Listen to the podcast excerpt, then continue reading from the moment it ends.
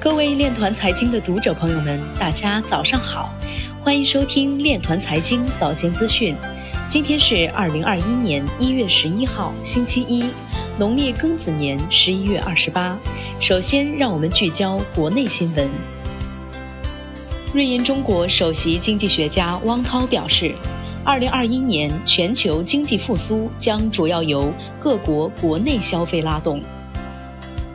中央政法工作会议表示，要高度警惕疫情影响下私募基金、网贷平台、长租公寓等风险，完善政法机关与金融机构、行业监管部门协同配合机制。上海推出首个智能驾驶全出行链创新示范区。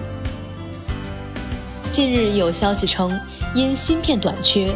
一汽大众旗下捷达品牌在四川成都的生产受到影响，成都工厂部分车型的产能已压缩到正常时期的百分之三十至百分之五十，部分车型的生产确实受到芯片供给的影响，而产能压缩的比例我们仍在评估中。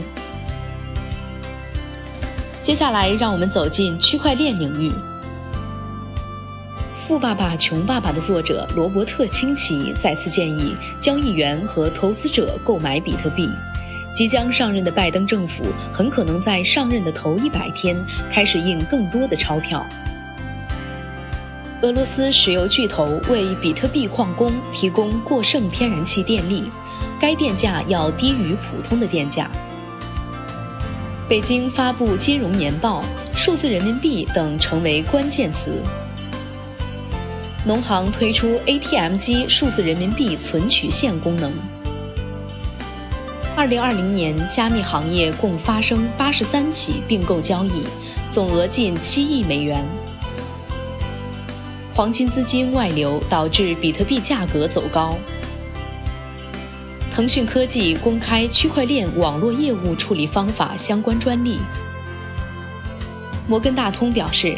比特币交易所交易基金可能在短期内损害比特币价格。国海证券陈宏斌表示，美元指数下跌后，比特币、黄金等都会出现暴涨。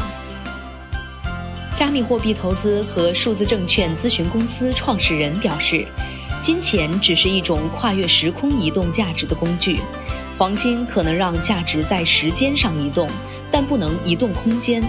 法定货币很适合在空间上移动价值，但不适合在时间上移动价值。比特币优化了在空间和时间上移动价值。以上就是今天链团财经早间资讯的全部内容，欢迎转发分享。如果您有更好的建议，请扫描文末二维码与主播分享。感谢您的关注与支持，祝您生活愉快，我们明天再见。